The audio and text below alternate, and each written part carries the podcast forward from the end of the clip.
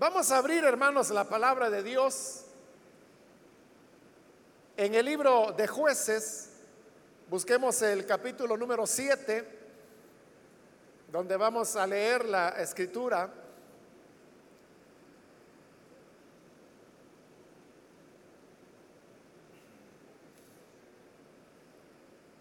La palabra de Dios nos dice en el libro de jueces, capítulo 7, del versículo número 2 en adelante, el Señor le dijo a Gedeón, tienes demasiada gente para que yo entregue a Madián en sus manos, a fin de que Israel no vaya a jactarse contra mí y diga que su propia fuerza lo ha librado. Anúnciale ahora al pueblo Cualquiera que esté temblando de miedo, que se vuelva y se retire del monte de Galaad. Así se volvieron 22 mil hombres y se quedaron 10 mil. Pero el Señor le dijo a Gedeón, todavía hay demasiada gente hazlo bajar al agua y allí lo seleccionaré por ti. Si digo, este irá contigo, ese irá. Pero si digo, este no irá contigo, ese no irá. Gedeón hizo que los hombres bajaran al agua. Allí el Señor le dijo a los que laman el agua, con la lengua como los perros, sepáralos de los que se arrodillen a beber. Trescientos hombres lamieron el agua llevándola de la mano a la boca. Todos los demás se arrodillaron para beber. El Señor le dijo a Gedeón, con los trescientos hombres que lamieron el agua, yo los salvaré y entregaré a los madianitas en tus manos el resto que se vaya a su casa. Amén. Hasta ahí dejamos la lectura. Pueden tomar sus asientos, por favor, hermanos.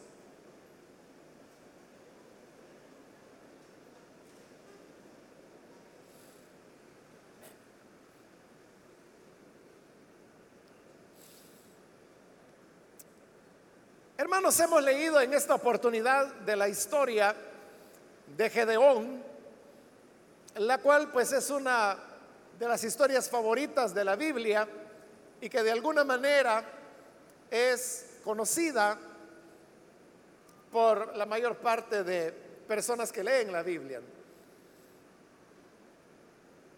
Sucede que los madianitas, que era un pueblo muy grande, muy fuerte, había sojuzgado al pueblo de Israel y durante varios años ellos se habían visto expuestos a la pobreza y al saqueo, ya que cada vez que llegaba la, la cosecha, los israelitos recogían el grano y entonces era cuando los madianitas entraban al país y se llevaban ya el grano limpio y con eso dejaban a Israel sin alimento para el próximo año. Pero esto se repetía una y otra vez. Hasta que finalmente Dios levantó a Gedeón para que él pudiera pelear las batallas del Señor en contra de Madián y liberar al pueblo de Israel. El problema era que Gedeón era un hombre con poca fe y además era bastante tímido. De manera que a través de una serie de señales, Dios había venido hablándole a Gedeón para demostrarle y asegurarle que el Señor le daría la victoria sobre los madianitas. Llegó el momento cuando Gedeón convoca al pueblo, llama a los guerreros de Israel, que en esa época no era todavía un ejército profesional, sino que eran hombres voluntarios que dejaban por un momento sus tareas, que más que todo pues eran agrícolas o ganaderas, e iban al llamado que en este caso Gedeón había hecho. Un total de 32 mil hombres de Israel se juntaron con Gedeón para ir a la batalla. Hablar de un ejército de 32 mil, hermanos, es una cantidad bastante grande para que usted tenga un ejemplo o una comparación. El ejército del Salvador no tiene esa cantidad de efectivos, es mucho más pequeño. En realidad, creo que en Centroamérica ningún ejército llega a los 32 mil. Pero esa cantidad es la que ha venido para ir a la batalla con Gedeón.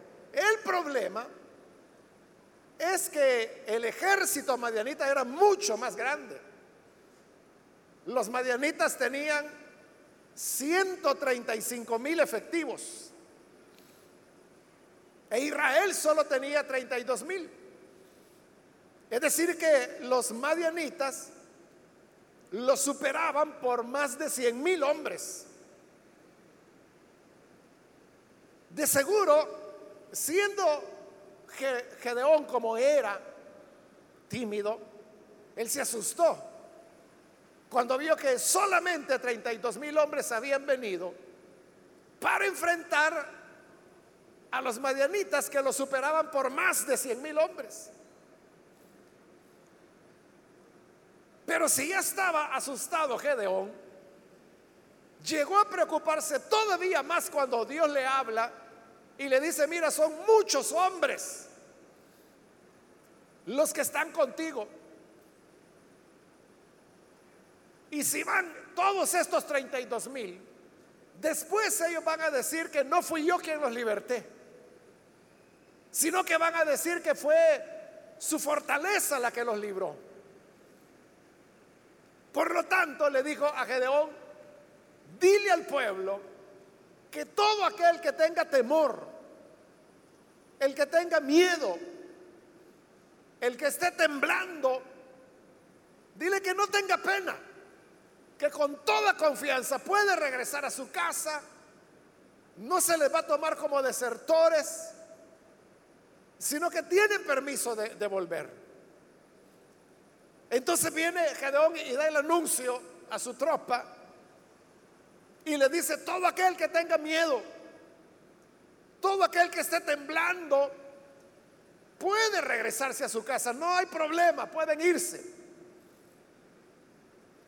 Y dice la escritura que 22 mil hombres se fueron de regreso a casa. Solamente le quedaron 10 mil a Gedeón. Si él ya estaba en problemas con los 32 mil frente a los madianitas, hoy está peor. Porque ya solo le quedan 10 mil. Es decir, que dos tercios de los que se habían juntado para pelear con Gedeón habían ido quizás por el impulso o habían ido quizá porque vieron que los vecinos iban y a lo mejor dijeron, hey, ¿y tú no vas a venir? ¿Cómo no? Yo voy. Pero en realidad tenían miedo de ir. Por eso es que se regresaron a casa. Ahora Gedeón solo tiene 10 mil.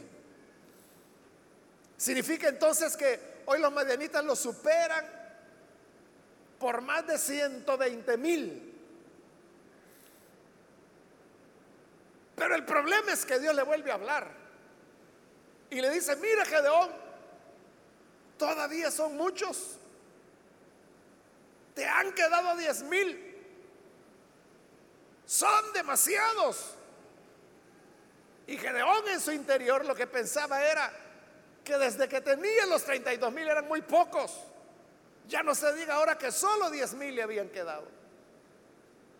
Entonces le dice Dios, mira, vamos a seleccionarlos. Yo te voy a decir quién puede ir contigo y quién no. Entonces, la prueba iba a consistir en lo siguiente. Le dijo Dios a Gedeón, mira, lleva estos diez mil y que vayan a beber al manantial. El manantial se llamaba Jarod. Y Jarod es hebreo, ¿no? Pero lo que significa es temblar. Es la misma palabra que cuando Dios le dijo, mira, a todo aquel que esté temblando que vuelva a casa. Cuando le dijo eso, los que estén temblando, era Jarod. hoy van al manantial de Jarod, es decir, del que tiembla, a beber. Dios le dice que vayan y beban ahí. El problema era que en el versículo 1 se nos dice que los madianitas, el ejército madianita, esos 135 mil, estaban acampando del otro lado del manantial. Es decir, que este manantial era como una frontera natural que separaba a los 135 mil madianitas de los 10 mil soldados israelitas que le habían quedado a Gedeón. Es decir, que al llegar al manantial a beber, hermano, si ahí enfrente estaban los madianitas, eso era prácticamente llegar al frente de batalla ya. Solo el manantial los separaba de los madianitas. Entonces Dios le dijo, mira, cuando los hombres vayan a beber agua, y parece que tenían buen rato de no beber, fíjate en esto. ¿Quiénes son aquellos que llegan al manantial, se arrodillan y meten la mano en el agua y la llevan a la boca? Entonces los que beban llevando el agua a su boca, esos ponlos aparte. Y aquellos que cuando lleguen al manantial se tiren de cabeza y se agachen para beber del agua, a esos ponlos aparte iban a separar a aquellos que se agachaban a beber agua de los que iban a recoger el agua con la mano para llevarla a la boca. Y resulta que solamente fueron 300 los que habían tomado con su mano el agua para llevarla a la boca. Y los otros 9700 eran los que se habían agachado en el manantial para beber. Entonces Dios le dijo, bueno, ya lo separaste. Sí, Señor, ya lo separé. Entonces que esos 9700 se vayan. Gedeón pensó quizás que iba a ser al revés. Que se fueran los 300 para él quedarse con 9700. Pero es al contrario lo que Dios dice que se vayan los, los 9.700, que se vuelvan a casa. Es decir, que de los 22 mil soldados iniciales que habían respondido al llamado de Gedeón, hoy solo le quedan 300. Y el Señor dice, hoy sí, le dice, hoy sí, con estos 300, yo te voy a dar la victoria. En este relato, hermanos, de cómo Dios fue deshaciéndose de guerreros para quedarse al final solamente con 300, nos enseña aquellas cualidades que Dios espera de los que le, sirven a Él. Y ahí hay dos lecciones que podemos aprender. La primera es que los cobardes no caben dentro de la obra de Dios. Porque ese fue el problema con los primeros 22 mil. Que Gedeón les dijo, los que tengan temor, los que tiemblen, vuélvanse con su mamá. y 22 mil se fueron. ¿Por qué era importante deshacerse de ellos? Porque un elemento fundamental en toda batalla, en toda guerra, es, hermanos, el tema de la moral. Muchas batallas se han ganado no porque haya mejor armamento, no porque haya una mayor habilidad, es simplemente porque cuando se tiene una moral muy alta, esa persona es capaz de llegar mucho más allá de el que no tiene una moral verdaderamente grande. Por eso es que cuando hay batallas, lo que el enemigo busca es bajarle la moral al otro. De Gedeón sabía que la moral juega un papel importante a la hora de ir a batallar. Pero ¿qué sucedía? De los 32 mil que él tenía, 20 mil eran, perdón, 22 mil. 22 mil eran cobardes. Entonces, ¿qué iba a ocurrir? Que a la hora de ir a la batalla, de cada tres hombres que él tenía, dos eran cobardes. Entonces, si ya estando a la hora de los espadazos, dos de cada hombre comenzaba a huir y a correrse, ¿qué cree que hubiera pasado con los valientes? Al ver que todos huyen, ellos hubieran visto su moral quebrantada. Y hubieran dicho, nos están derrotando. Y entonces hasta los valientes hubieran terminado huyendo. Y hubieran sido derrotados no tanto militarmente, sino moralmente. Igual es dentro de la obra de Dios. Dentro de la obra de Dios nosotros necesitamos tener una moral alta. ¿Y sabe por qué? Porque la obra de Dios nunca es fácil. Usted puede pensar en el privilegio que quiera. Si quiere pensar como anfitrión, si quiere pensar como líder, como diácono, como diaconisa de la iglesia de bebés, iglesia infantil, lo que sea. Siempre la obra de Dios demanda valentía, porque las cosas nunca son fáciles. Entonces a la obra de Dios hay que hacerle fuerza, hay que tener dedicación, hay que ser una persona con moral alta. Las personas con moral alta son las personas que nunca se rinden. El que es cobarde es aquel que por la mañana se levantó, vio al cielo y dijo, está algo nublado. Mejor me quedo a dormir. Y está en la cama todavía. Ese es el cobarde. En cambio, aquel que dimensiona lo que significa el congregarse, el escuchar la palabra de Dios, el venir a alabar, el compartir con otros creyentes, ese dice, aunque caiga un diluvio, pero yo voy a la iglesia. Aunque tenga que llegar nadando, pero me voy a la iglesia. Ese es el valiente. Ese es un ejemplo, hermanos, muy sencillo, diría yo, pero que, tiene que ver con el hacer la obra de Dios. De la obra de Dios quiere dedicación. El que es anfitrión o es anfitriona se puede poner a pensar, bueno, ¿y cómo es eso que yo voy a abrir las puertas de mi casa para que venga a saber quién? Gente desconocida va a venir acá, le da miedo. Pero aquel que es valiente, yo no le digo que el país está maravilloso y que solo ángeles van a llegar a, sus, a sus casas. No, puede llegar, hermano, gente de todo tipo. Pero ahí es donde se requiere valentía.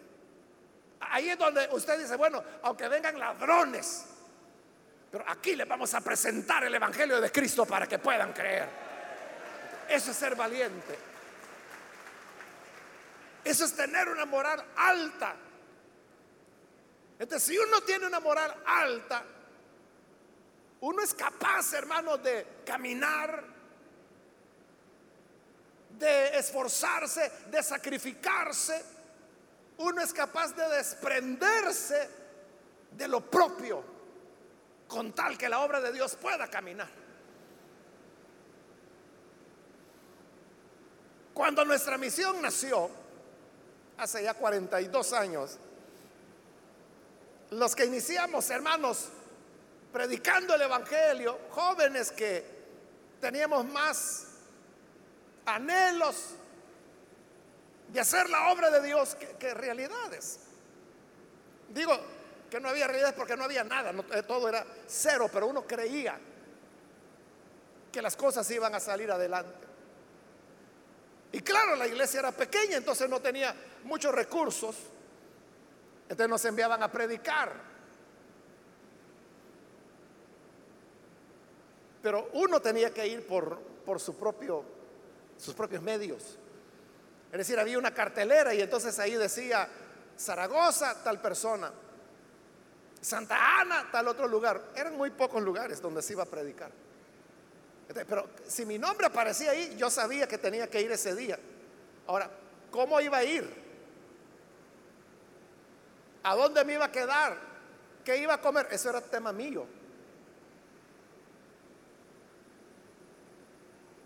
Y así fue como, como se arrancó. Cuando éramos enviados, hermanos, como obreros, uno no llevaba nada más que, que la fe y la confianza en que Dios lo iba a sacar adelante a uno. Ya yo le he contado varias veces, ¿no? Que cuando yo fui enviado a Santa Ana, lo que a mí me dieron fue de la iglesia, me daban 200 colones semanales, perdón, mensuales, 200 colones mensuales, es decir, algo así como un poquito más de 11 dólares de hoy al mes. Eso es lo que me daban a mí y me lo dieron por tres meses. Tres meses nada más. Y por la casita que yo rentaba allá en Santa Ana, yo pagaba 200 colones. Es decir, que los 200 que me daban aquí era para la casa. Ahora, si usted me pregunta, ¿y cómo comía? ¿Y cómo cubría pasajes? ¿Y cómo pagaba el agua? ¿Los impuestos? ¿La energía eléctrica? Muchas veces yo le digo, no sé, hermano. No sé cómo hacía, pero la cosa es que nunca Dios me desamparó.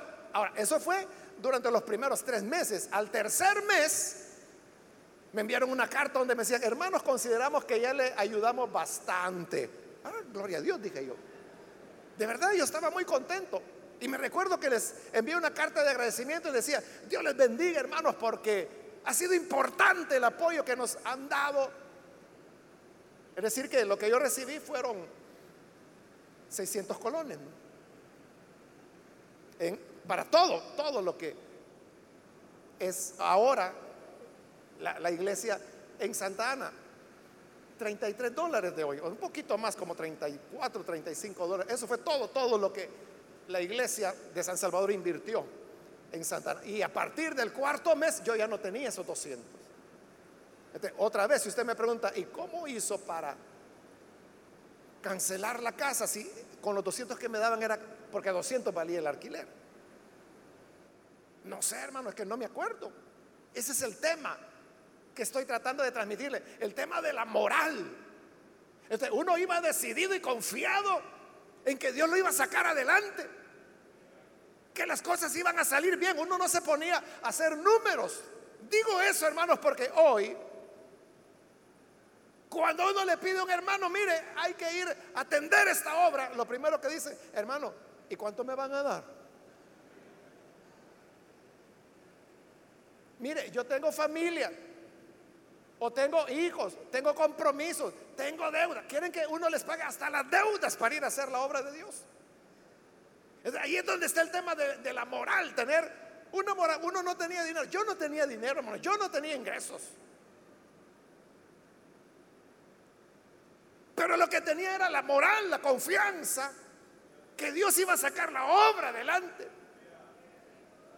Y así fue. Bueno, la historia es larga, ¿verdad? Porque fueron 17 años allá. Pero cada vez la iglesia fue avanzando, avanzando, avanzando, avanzando. Se construyó el edificio de la iglesia que hasta hoy en día es el auditorio bajo techo más grande de la ciudad de Santa Ana y yo creo que de la zona occidental también. Y un, hace años en una reunión de ancianos, nos reunimos para hablar temas de la obra. Pero había un hermano, anciano, muy dedicado él a su papel, a su, él era el, tesorero. Y entonces, aunque yo nunca se los pedí, pero él siempre acostumbraba, cuando íbamos a tener una reunión, al nomás iniciar, él me decía, hermano, ¿me permite unos minutos? Sí, le decía yo. Me decía, quiero informarle cómo estamos. Y me comenzaba, bueno, a mí y a los demás ancianos, ¿verdad? Así, así están las cuentas, así, así, vamos. Era iniciativa de él. Vaya, gracias hermano, ya yo arrancaba con los temas que yo quería tratar. Pero me recuerdo esa ocasión, no podría ubicar en qué año fue, cuando entonces él, ya estaba construido el edificio y entonces hizo el balance de todo lo que la iglesia tenía invertido. Entonces me recuerdo que era un poco más de un millón ¿Qué le dije yo? ¿Más de un millón? Sí, me dijo. No puede ser, le digo. ¿Cómo no? ¿Está seguro?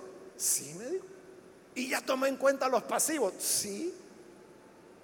Entonces yo me quedé maravillado, hermanos, que de dónde había salido todo eso. Y ahí le estoy hablando de años, o sea, que no se había construido el edificio para niños que hoy se tiene allá, que solo ese edificio costó 700 mil dólares. Estoy hablando mucho antes de eso. Es decir, que allá con las radios, porque son dos radios allá, quizás eso debe andar como por unos 3 millones ahora, en patrimonio de la iglesia. ¿Y de dónde salió todo eso? La gentecita como usted y yo, que no teníamos nada, pero teníamos una gran moral y yo siempre, hermanos, he contado de cómo nació la radio Restauración allá en Santa Ana. Lo que teníamos era el anhelo. Y un año antes que la radio nacía, no teníamos nada. Estoy hablando de 1995 acaba de terminar la guerra, entonces no había frecuencias disponibles, porque todas habían sido acaparadas. Entonces, pero yo les dije a los hermanos, vamos a tener nuestra propia radio. Amén, dijeron todos, pero no teníamos nada, ni el dinero, ni la frecuencia, nada. Entonces yo les dije, para que podamos ser, para que podamos tener la radio, lo que vamos a hacer es que lo mismo que ya se hacía aquí, ¿verdad? Socios. Entonces yo le dije, hermanos, los que aquí deseen, me recuerdo que era con cinco colones, creo, porque es el equivalente de 1.25 de hoy en día, es de dólar. En aquella época colones. Eh, los que quieran, háganse socios. Y yo fui el primero que me hice socio. Yo soy el 0001 de los socios de Santa Ana, porque lo sigo haciendo todavía. Todavía, mes a mes, mes a mes.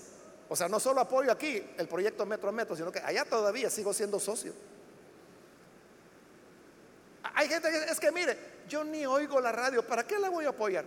Mire, yo aquí en San Salvador no oigo la radio de Santa Ana, pero ¿por qué la apoyo? Porque hay otros necesitados del Evangelio que necesitan oír. Yo no lo hago porque yo la oigo, es para que otros oigan el mensaje. Ese es el sentido.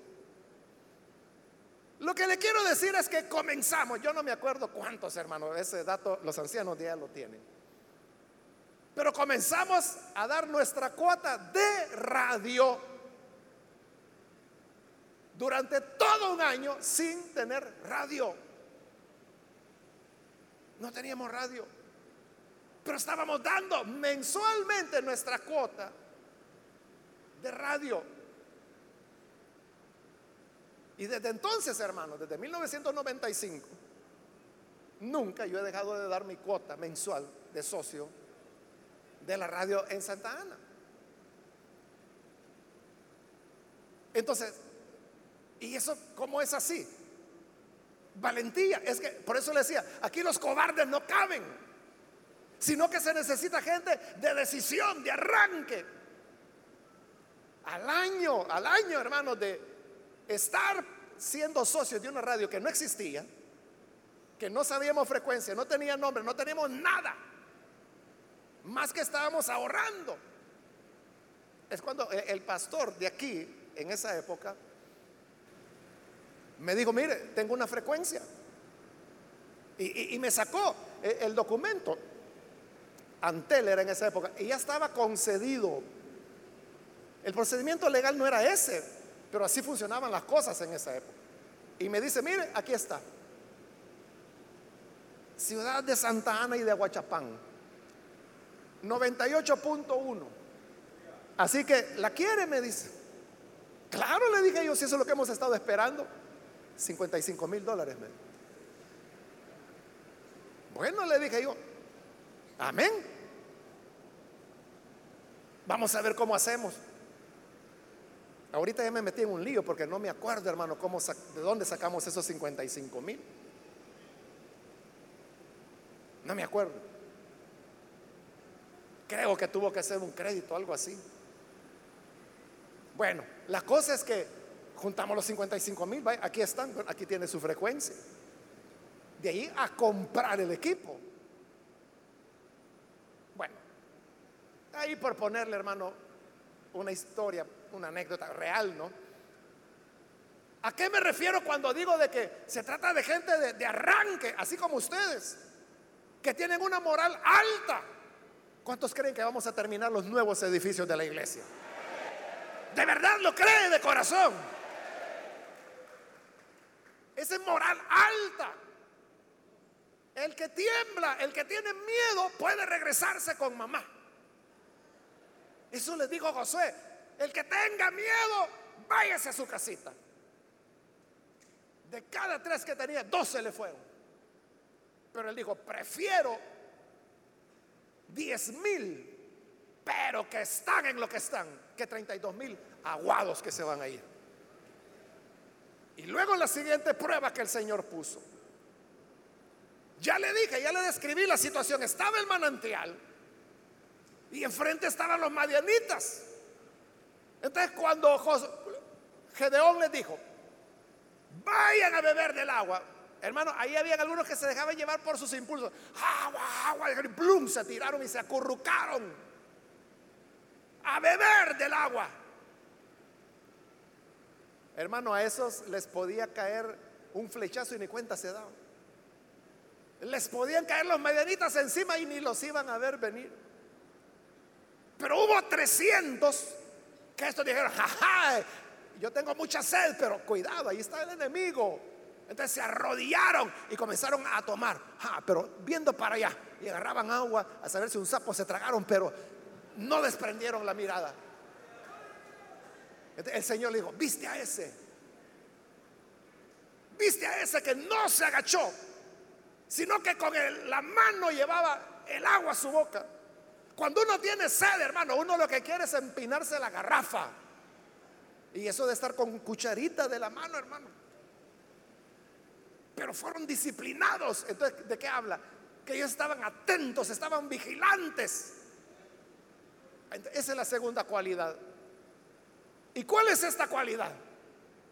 Que la obra de Dios demanda personas que tengan agudeza de sentido, que estén siempre despiertos, vivos. La obra de Dios no es para gente boca abierta. O sea, porque algunos son así, ¿verdad? Que, que, la obra de Dios la toman ahí. Como un escritor dijo hace años en un libro que no me acuerdo en ese momento cuál fue, pero un autor cristiano dijo que si los creyentes manejaran sus negocios así como manejan las cosas de Dios, quebrarían.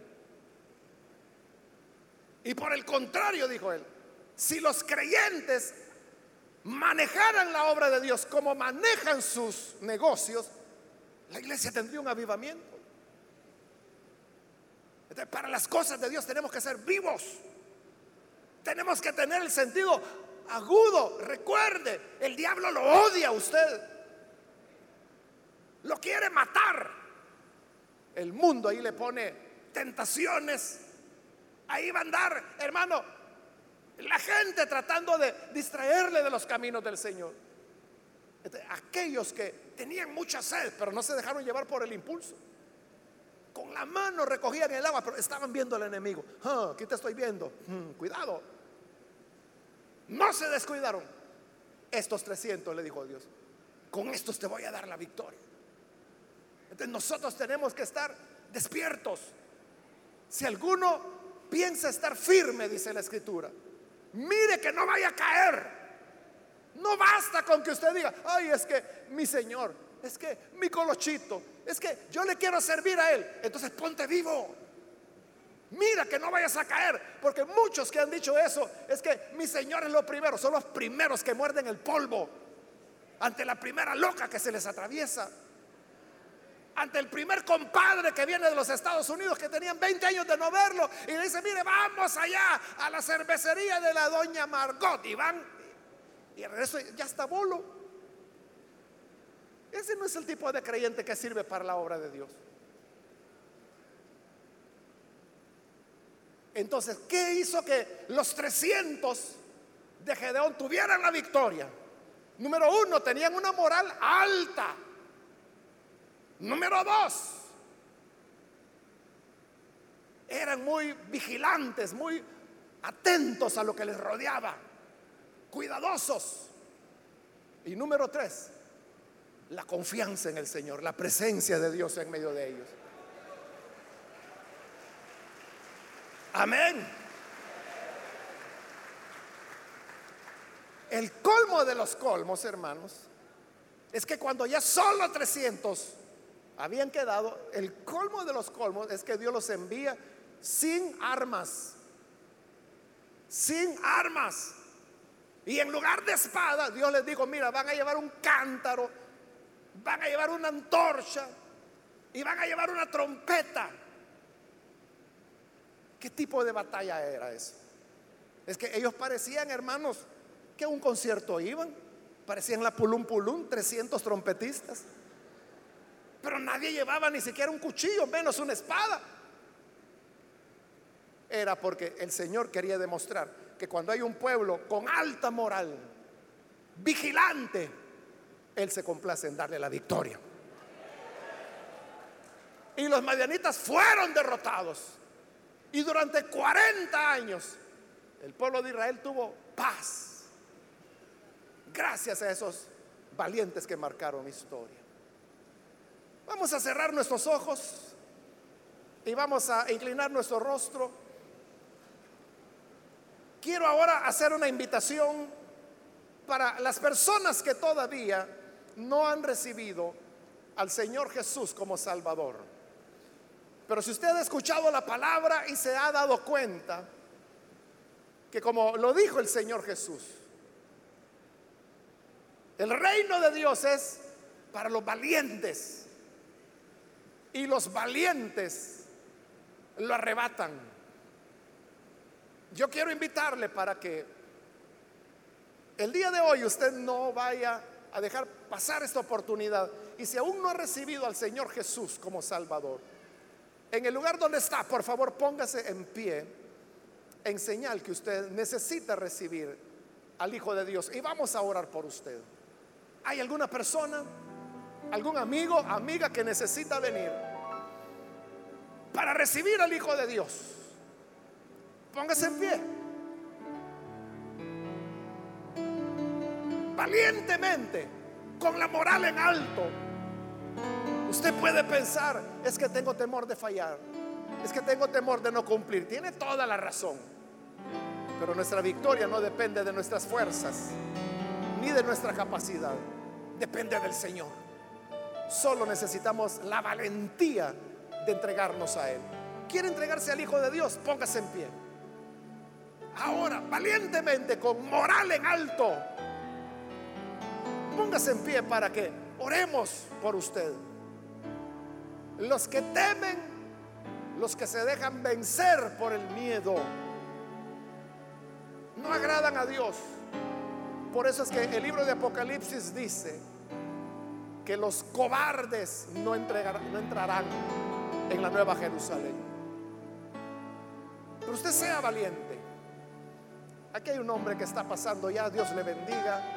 Alguien más que necesita pasar, póngase en pie. Venga. Con moral en alto, no moral en su capacidad. Moral en lo que Cristo puede hacer. Muy bien, aquí hay otro hombre, Dios lo bendiga, bienvenido. Y aquí hay otro hombre más, Dios lo bendiga, bienvenido también. Alguien más que necesita pasar, póngase en pie. Decídase a romper con el pasado. Decídase a terminar con todo aquello que lastima a su familia, que está destruyendo a su hogar. Mire a sus hijos, la distancia que tienen con usted. Pero hoy puede valientemente venir y entregarse al buen Salvador. Alguien más que lo hace, póngase en pie, por favor. Muy bien, aquí hay un jovencito, bienvenido. Alguien más que necesita pasar. Quiero ganar tiempo e invitar a las personas que todavía o que necesitan más bien reconciliarse. Si usted se alejó del Señor, pero hoy quiere reconciliarse, póngase en pie, por favor, para que oremos por usted. Cualquier hermano, hermana, que se alejó por la razón que haya sido, hoy es el tiempo de llenarse de valentía.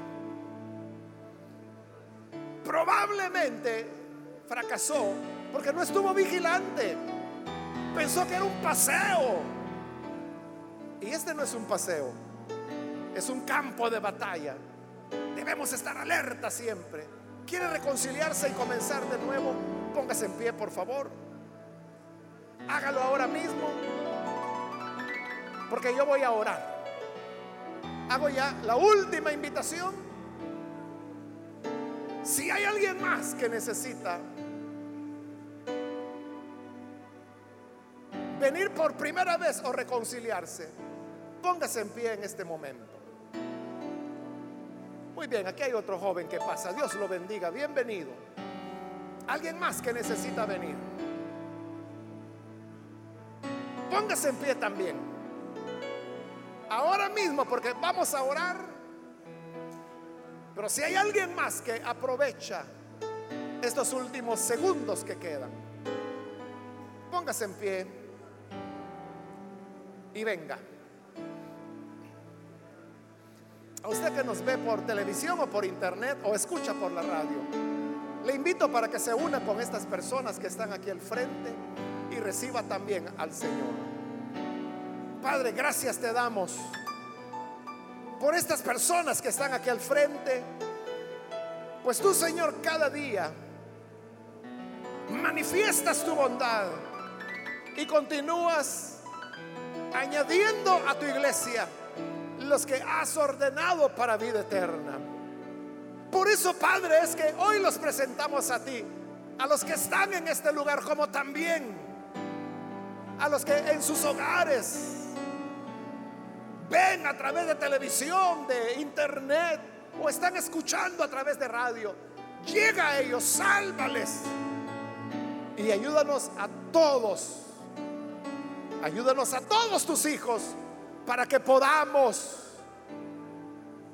tener una moral alta, que no seamos cobardes, sino firmes en nuestra confianza a ti y que siempre estemos vigilantes, que siempre estemos ojos abiertos ante los peligros y ante el león rugiente que anda a nuestro alrededor para devorarnos. Ayúdanos a ser firmes y así servirte fielmente hasta tu venida. Por Jesús nuestro Señor lo pedimos. Amén y amén. Amén. Damos la bienvenida a estas personas. Dios les bendiga. Pueden pasar, por favor.